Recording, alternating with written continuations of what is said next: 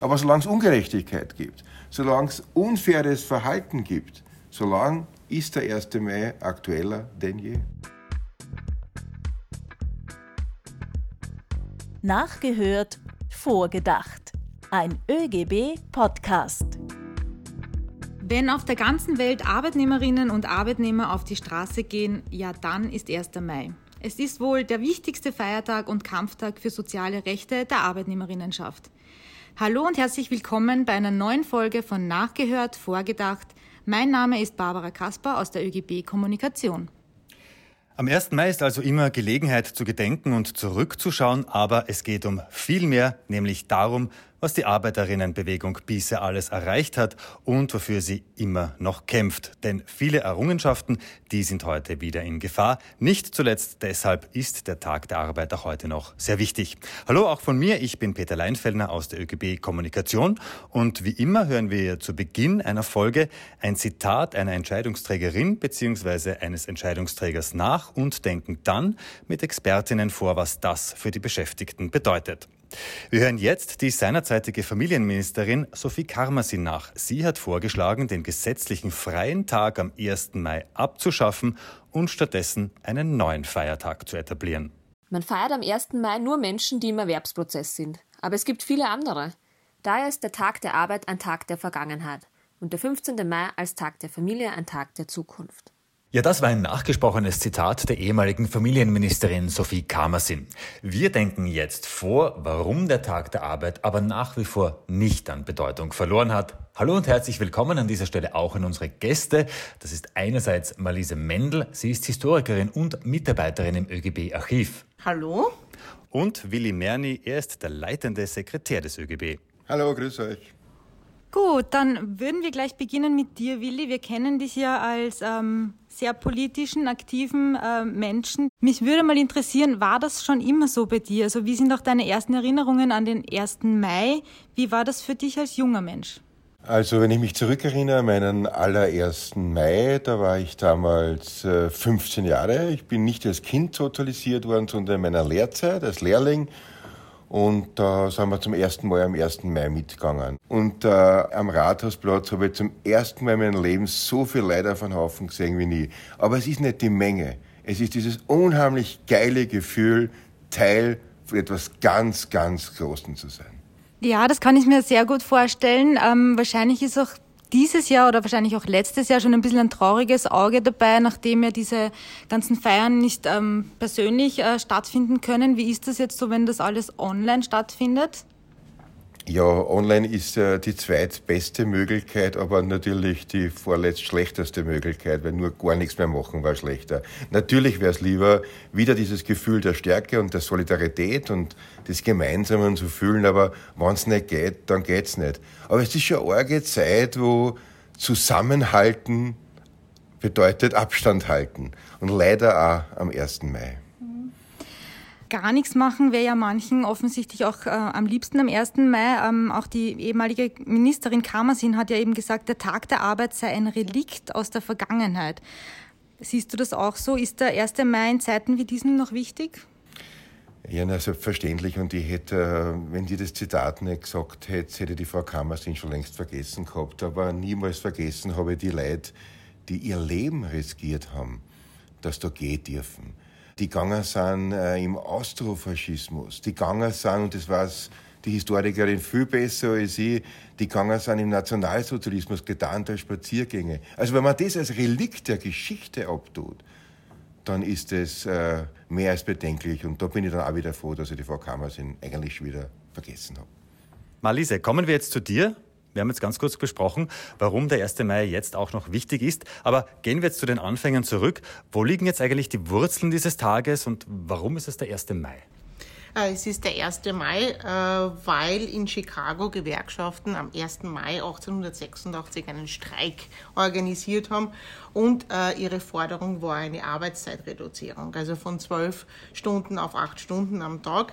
Und ähm, die Antwort des Staates darauf war allerdings ein riesengroßes Polizeiaufgebot und die Polizisten haben in Versammlungen reingeschossen und dann bei einer Versammlung ist auch eine Bombe reingeschmissen worden. Daraufhin hat die Polizei wiederum die, das Feuer eröffnet und es sind ganz viele Menschen gestorben oder schwer verletzt worden. Und ähm, acht Männer, die äh, den Streik mitorganisiert haben, sind verhaftet worden. Und obwohl man ihnen nicht nachweisen konnte, dass sie mit der Bombe irgendwas zu tun haben, sind sie zu langen Haftstrafen und zum Tode verurteilt worden. Und ähm, deswegen ist dieser 1. Mai im Jahr 1886 eingegangen in die Geschichte als der Haymarket Riot.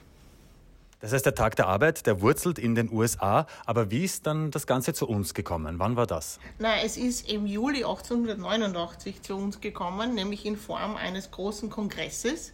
Und äh, da war auch der Viktor Adler dort bei dem Kongress. Und auf diesem Kongress ist beschlossen worden, dass der 1. Mai in Gedenken an diesen Haymarket Riot als der Kampftag der Arbeiterbewegung damals noch nicht gegendert, heute würde man natürlich Arbeiterinnenbewegung sagen, ähm, äh, auszurufen ist. Und der Viktor Adler ist eben mit, dieser, mit diesem Beschluss von diesem Kongress zurückgekommen nach Österreich und hat sofort begonnen mit den Vorbereitungsarbeiten.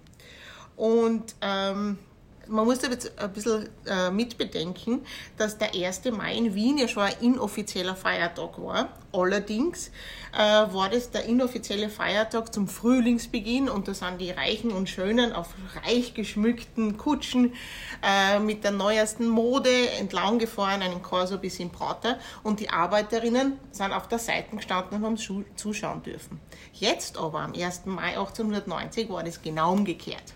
Ähm, weil das, dieser Aufruf zum 1. Mai 1890 hat Wien in ganz große Aufregung versetzt. Auf der einen Seite vor den Agitatoren und Agitatorinnen, die die Leute versucht haben zu überzeugen, dass sie am 1. Mai mit ihnen marschieren und für Arbeitszeitreduzierung eintreten. Und auf der anderen Seite äh, bei den nicht so freundlichen gegenüber diesem Kampftag, weil die haben sich gefürchtet, dass sich der Pöbel selber einen Feiertag macht. Und das haben sie auch getan. Ne? Und äh, allerdings hat der Staat einmal sicherheitshalber das Militär mit scharfer Munition ausgerü ausgerüstet. Und ähm, einige Reiche haben die Stadt verlassen, andere haben ihre Speisekammern aufgefüllt und ihre Reichtümer in Banksafes gebracht und äh, sich eigentlich in ihren Häusern dann verbarrikadiert, weil sie haben schon ein bisschen Angst gehabt davor, dass da jetzt irgendwas passieren kann. Passiert ist nichts.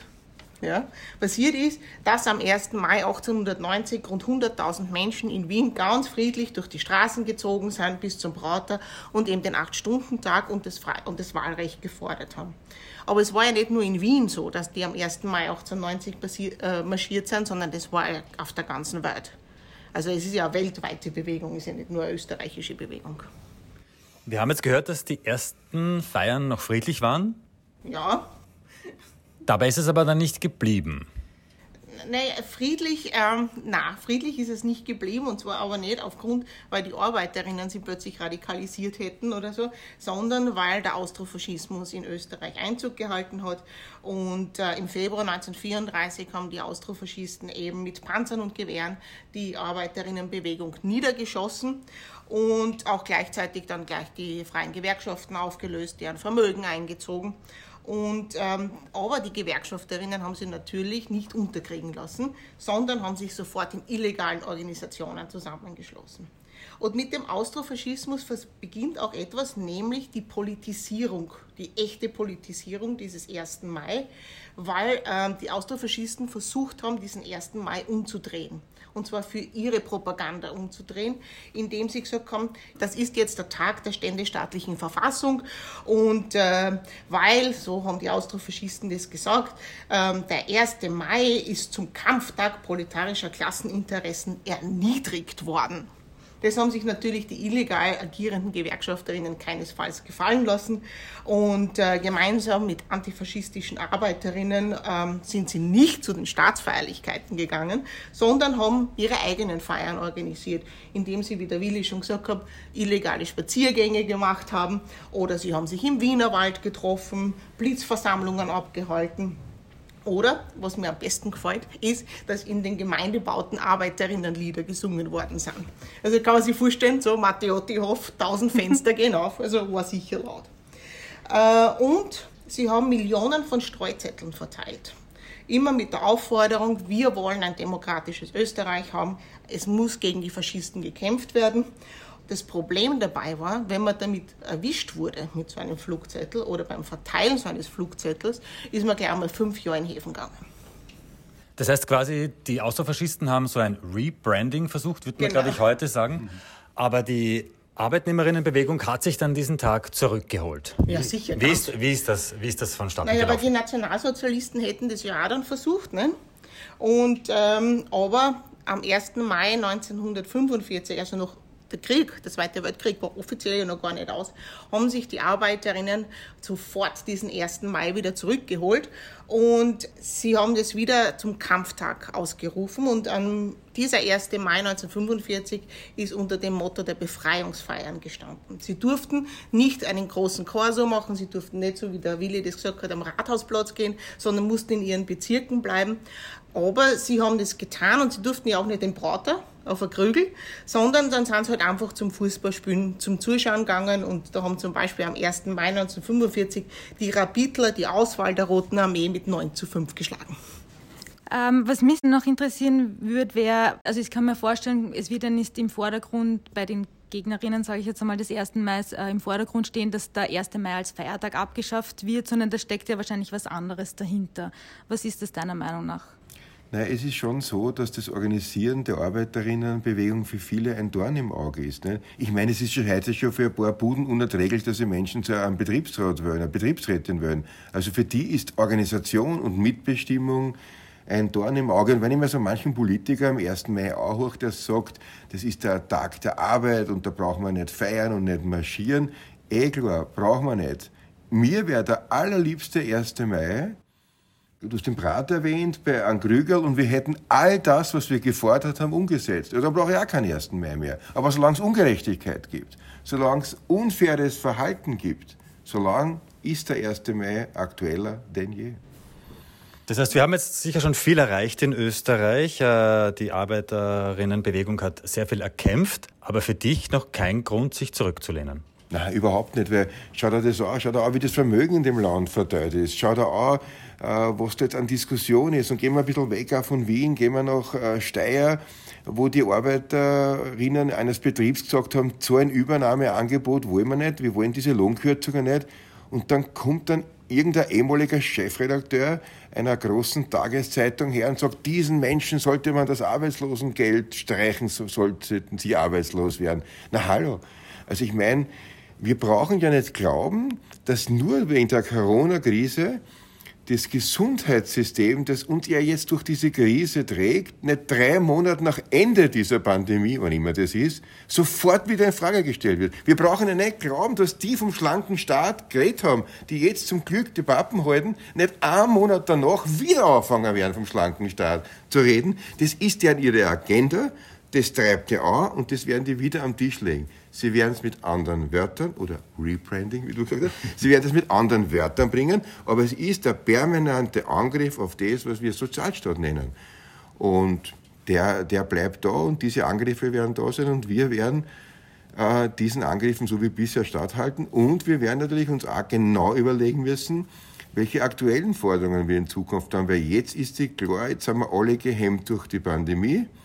Jetzt ist ein 1. Mai ja nicht so möglich, aber der nächste 1. Mai, der kommt und der wird ganz klar die Fragestellung haben, wer zahlt denn diese Krise jetzt? Weil das wird die spannende Frage der nächsten Monate und Jahre werden. Malise, welche Forderungen hat es jetzt am 1. Mai immer gegeben? Gibt es da so quasi Klassiker? Na, Klassiker ist immer die Arbeitszeit natürlich, es ist ganz klar. 1890 8-Stunden-Tag gefordert, dann ist er 1918, 1919 gekommen, von den Nazis wieder abgeschafft worden, 1969 endgültig mit dem Arbeitszeitgesetz verankert worden und dann 2018, bam, ja, schwarz-blaue Regierung, 12-Stunden-Tag, 60-Stunden-Woche wieder eingeführt. Und wenn ich jetzt was dazu sagen darf, die, der 1. Mai war ja immer, also ist ein bisschen so in meinem Kopf ist er ein bisschen eingeschlafen gewesen. Also der war nicht mehr so, es waren schon noch immer viele Leute unterwegs, aber er war ein bisschen weniger kämpferisch. Aber in die 2000er Jahre, ist der jetzt wieder richtig kämpferisch geworden. Zuerst mit der ersten schwarz-blauen Regierung, mit, den, mit der unsäglichen Pensionsreform und, und so weiter und so fort. Dann eben 2018 wieder. Und man darf aber auch nicht vergessen, dass es wir 2008, 2009 schon eine große Wirtschaftskrise gehabt haben. Auch da war, die, war der 1. Mai ganz, ganz kämpferisch. Und deswegen ist der 1. Mai meiner Meinung nach ein ganz ein wichtiges Zeichen. Erstens einmal, wir sind viele. Zweitens, wir lassen uns nicht unterkriegen. Es ist auch immer eine Vorschau und Nachschau, was ist erreicht worden mhm. und was gilt es noch zu erreichen. Und da möchte ich nur sagen, es war schon ähm, während der Ersten Republik, also während des Austrofaschismus, war schon auch auf der Agenda die Erhöhung des Arbeitslosengeldes. Und vielleicht noch ergänzend, der 1. Mai ist nicht nur in Wien. Also ja, genau, das, das ist mir dazu sagen. Ja. Ob das äh, äh, am Vorabend äh, in Schwächert, in Amstetten, in Steyr, in Linz, in Graz. Das heißt, er ist bunt, kämpferischer und auch dezentral. Genau. Wie in Kapfenberg, wo ich herkomme, 5 Uhr morgens. Gut, da bin ich froh, dass ich in Wien gehe. okay, wir haben jetzt also gehört, ähm, was ist in der Vergangenheit alles passiert, was sind die, die Klassiker quasi unter den Forderungen. Aber jetzt zurück ins Hier und Jetzt, Willi. Wo sind denn im Jahr 2021 die dringendsten Probleme? Ja, ich glaube, im Jahr 2021 ist die Frage natürlich der, der Zeit der Postpandemie. Wie geht es jetzt weiter? Welche Politik gestalten wir in dem Land? Machen wir eine Politik, die sich gegenseitig die Jobs zuschanzt und schaut, dass eine kleine Gruppe von Menschen immer reicher wird. Oder wird es eine Politik sein, die sagt, wir nehmen alle mit. Wir kümmern uns um Langzeitarbeitslose. Wir kümmern uns um Jugendliche. Wir erwähnen Frauen nicht nur am Frauentag, sondern wir machen ganz konkrete Politik für Frauen.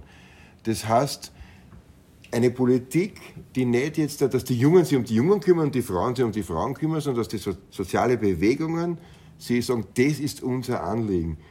Und äh, bei all dieser Diskussion, und ich tue mir ja selber schwer, ich kann das Wort äh, AstraZeneca, Bayern, ich kann das alles nicht mehr hören, weil ich glaube, es ist jetzt irgendwann die Zeit, dass man sich der Frage der Arbeitsplätze widmen, weil es hilft mir nichts. Schau, und nimm selbst äh, diese Frage des Lockdowns. In Wirklichkeit erlebe ich ja keinen harten Lockdown oder einen weichen Lockdown. Das, was ich erlebe, ist ein sozialer Lockdown, der gerade passiert. Und wenn zu der Stimmung jetzt nur dazu kommt, äh, die Angst um die Existenz, dann ist das die Wiederaufstehung der FPÖ und das will ja keiner. Willi, du hast gesagt, du kannst es nicht mehr hören. Ich kann es dir leider nicht ersparen. Wir müssen jetzt noch mal ganz kurz über Corona reden. Corona ist ja auch eine Gesundheitskrise. Unser Gesundheitssystem hat standgehalten. Zeigt jetzt auch Corona, wie wichtig es war, dass sich auch der ÖGB und die Arbeitnehmerinnenbewegung gegen sämtliche noch überbordende Privatisierungen gestemmt hat, weil wir uns jetzt auf dieses System verlassen können und das offen ist für alle? Das zeigt es natürlich. Und im Sinne dessen, ich mag dieses Corona-Thema deswegen nicht mehr hören, weil es ja viel wichtige andere Themen gibt. Aber so wie es das du ja jetzt formuliert hast, spielt ja das in das Thema Soziales, in das Thema Gesundheit ja voll einer. Und da hat man ja jetzt gesehen, wie das ist, wenn ein Sozialstaat funktioniert. Vom Prinzip können wir feststellen, dass dieser Sozialstaat gehalten hat. Aber Achtung, ich würde da keine erste Mehrrede halten. Er hat gehalten. Aber bitte bedenken wir, wie viele Menschen ihre Arbeit verloren haben und die jetzt echte Probleme haben, weil die Miete ist nicht geringer geworden. Die Kurzarbeit hat die Arbeitsplätze gesichert, aber sie bedeutet Einkommensverlust. Das heißt, da, da ist es für wirklich viele Menschen ganz, ganz schwer geworden. Während es auf der anderen Seite es Menschen gibt, die super in der Pandemie profitieren. Also wenn es da keinen Ausgleich kriegt, dann verstehe ich die Welt nicht mehr. Und was können wir als, als Gesellschaft, als, als Gewerkschafter und Gewerkschafterinnen in, in dem Bereich jetzt tun? Geht es darum, dass wir mehr eingebunden werden ähm, bei Regierungsverhandlungen oder wie soll das deiner Meinung nach ausschauen? Ja, auf zwei Ebenen. Ich glaube, die eine Ebene ist äh, die Expertise, die wir haben. Aber äh, die ist eh klar, da brauche ich nicht viel sagen. Aber auf der anderen Seite geht es, glaube ich, auch darum, dass man Menschen einfach beteiligt in dem Land dass man nicht eine Politik macht, so wir sind die Guten und Gescheiten, wir wissen das eh, sondern dass man Menschen beteiligt. Was übrigens den ÖGB auch gilt, der ja gerade dabei ist, sich zu überlegen, welche anderen und besseren Beteiligungsformen gibt es noch in unserer Organisation. Das heißt, was wir, glaube ich, auch machen können, ist Menschen mitnehmen, Menschen organisieren und sie zu einer Mitgliedschaft und ja nicht sagen jetzt überreden, sondern überzeugen, motivieren, gewinnen. Aber dann müssen wir diesen Menschen noch was anbieten. Nämlich eine Gewerkschaftsbewegung, die stolz ist, die kämpferisch ist und am Ende des Tages erfolgreich ist. Malise, es gibt noch viel zu tun, haben wir gehört. Was sind jetzt wichtige Errungenschaften, die auf den 1. Mai zurückgehen, beziehungsweise die so ein bisschen im 1. Mai wurzeln? Arbeitszeitverkürzung. Also das war immer das zentrale Thema und es ist ja auch erreicht worden und äh, wird auch in naher Zukunft wieder erreicht werden, oder? Absolut. Und das zweite Thema, denke ich, äh, ist die Frage der Demokratie.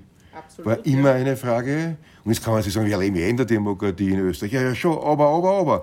Da bin ich halt immer sehr, sehr vorsichtig. Was heißt das mit welchen Einschränkungen? Was hilft mir ein Gesetz, dass man das und das erlaubt, das nicht kontrolliert wird? Also da sind wir immer sehr vorsichtig, weil ohne Demokratie keine Gewerkschaften. Ohne Demokratie keine Mitbestimmung. Also ich glaube, da kann man gar nicht, gar nicht vorsichtig genug sein, wenn unter irgendwelchen Deckmanteln die Demokratie eingeschränkt wird. Mhm.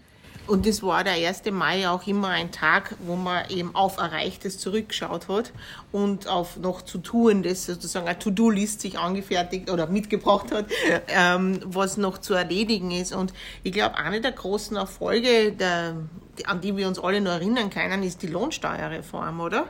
Im Jahr 2015, weil da haben wir über, neun, also fast 900.000 Menschen damals dafür unterschrieben und die ist ja, also jetzt für österreichische Verhältnisse, wenn man den Schlendrian ein bisschen gewohnt ist, relativ schnell umgesetzt worden.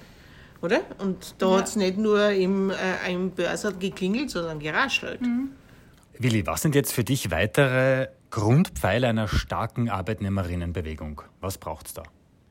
Für mich ist es wichtig, nicht nur eine politische Forderung zu heben, sondern auch die zu kampanisieren, und möglichst viele Menschen einzubinden. Diese Energie, diese Kraft des 1. Mai in unsere gewerkschaftliche, kampagnenorientierte Arbeit zu fokussieren.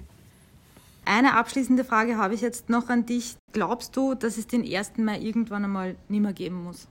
Das ist eine wirklich schwierige Frage. Hoffe es? Ja.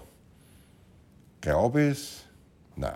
Ehrlich gesagt glaube ich es nicht, weil ich glaube, dass es immer wieder den Kampf geben wird um Gerechtigkeit. Und diese Welt, äh, wo alles gerecht ist, wo alles fair ist, wo alle Menschen gleich sind, wo man zwischen Mann und Frau nicht mehr unterscheidet, wo die Einkommen gerecht sind, das äh, ist im Kapitalismus eigentlich nicht möglich. Weil, wie Karl Marx schon gesagt hat, der Kapitalismus ja darauf aufbaut, Mensch und Natur auszubeuten. Und solange das passiert, bekämpfen wir das. Was für ein Schlusswort. Danke, Willi. Danke, Malise, für eure Zeit und eure Insights. Aber ganz zum Schluss spielen auch wir noch mit euch unser ÖGB-Quiz. Normalerweise stellt uns ja die Malise die Fragen immer zur Verfügung, aber heute hat sie natürlich keine Ahnung, was auf sie zukommt. Willi hat auch schon ganz große Augen. Ähm, auf geht's. Jetzt ich muss jetzt ja, ich muss auch leider jetzt. Nein, nein, die Türen bleiben noch verschlossen. Türen bleiben noch zu. Auf geht's. Dieses Mal ist es eine Schätzfrage. Und zwar, es geht natürlich um den 1. Mai und zwar im Jahr 1954. Damals hat die katholische Arbeiterjugend Österreichs eine Wahlfahrt nach Mariazell organisiert. Wie viele Jungarbeiterinnen haben daran teilgenommen? Was glaubt ihr, Malise? 100? Naja, die katholische Jungarbeiterbewegung war ja eine sehr starke und fortschrittliche Organisation, also äh, glaube ich 120. leicht unterschätzt, ich sagen. Außen. Das ist auch noch immer zu wenig, der Willi gewinnt, aber es waren 7500. Wow, Respekt, 7500. Cool, ja, gut für die. Damit sage ich danke, dass ihr bei uns gewesen seid. Gerne und hoch der 1. Mai. Hat uns wirklich einen Spaß gemacht, oder? Ja, voll. Ich wünsche euch einen schönen 1. Mai. Ja. Ja, damit sind wir auch schon wieder am Ende von dieser Folge von Nachgehört, Vorgedacht. Ihr findet uns auf allen gängigen Podcast-Apps, wo auch immer ihr uns hört. Bitte auf Abonnieren drücken und wir freuen uns auch über eine gute Bewertung. Lasst uns wissen, was ihr über uns denkt. Feedback bitte per Mail an presse.oegb.at. Und wenn du die Gewerkschaftsbewegung weiter stärken willst, werde Gewerkschaftsmitglied. Alle Infos, wie du beitreten kannst, jetzt auf oegb.at und in den Show Notes. Bis zum nächsten Mal dann, wenn wieder nachgehört und mit einem Gast vorgedacht wird.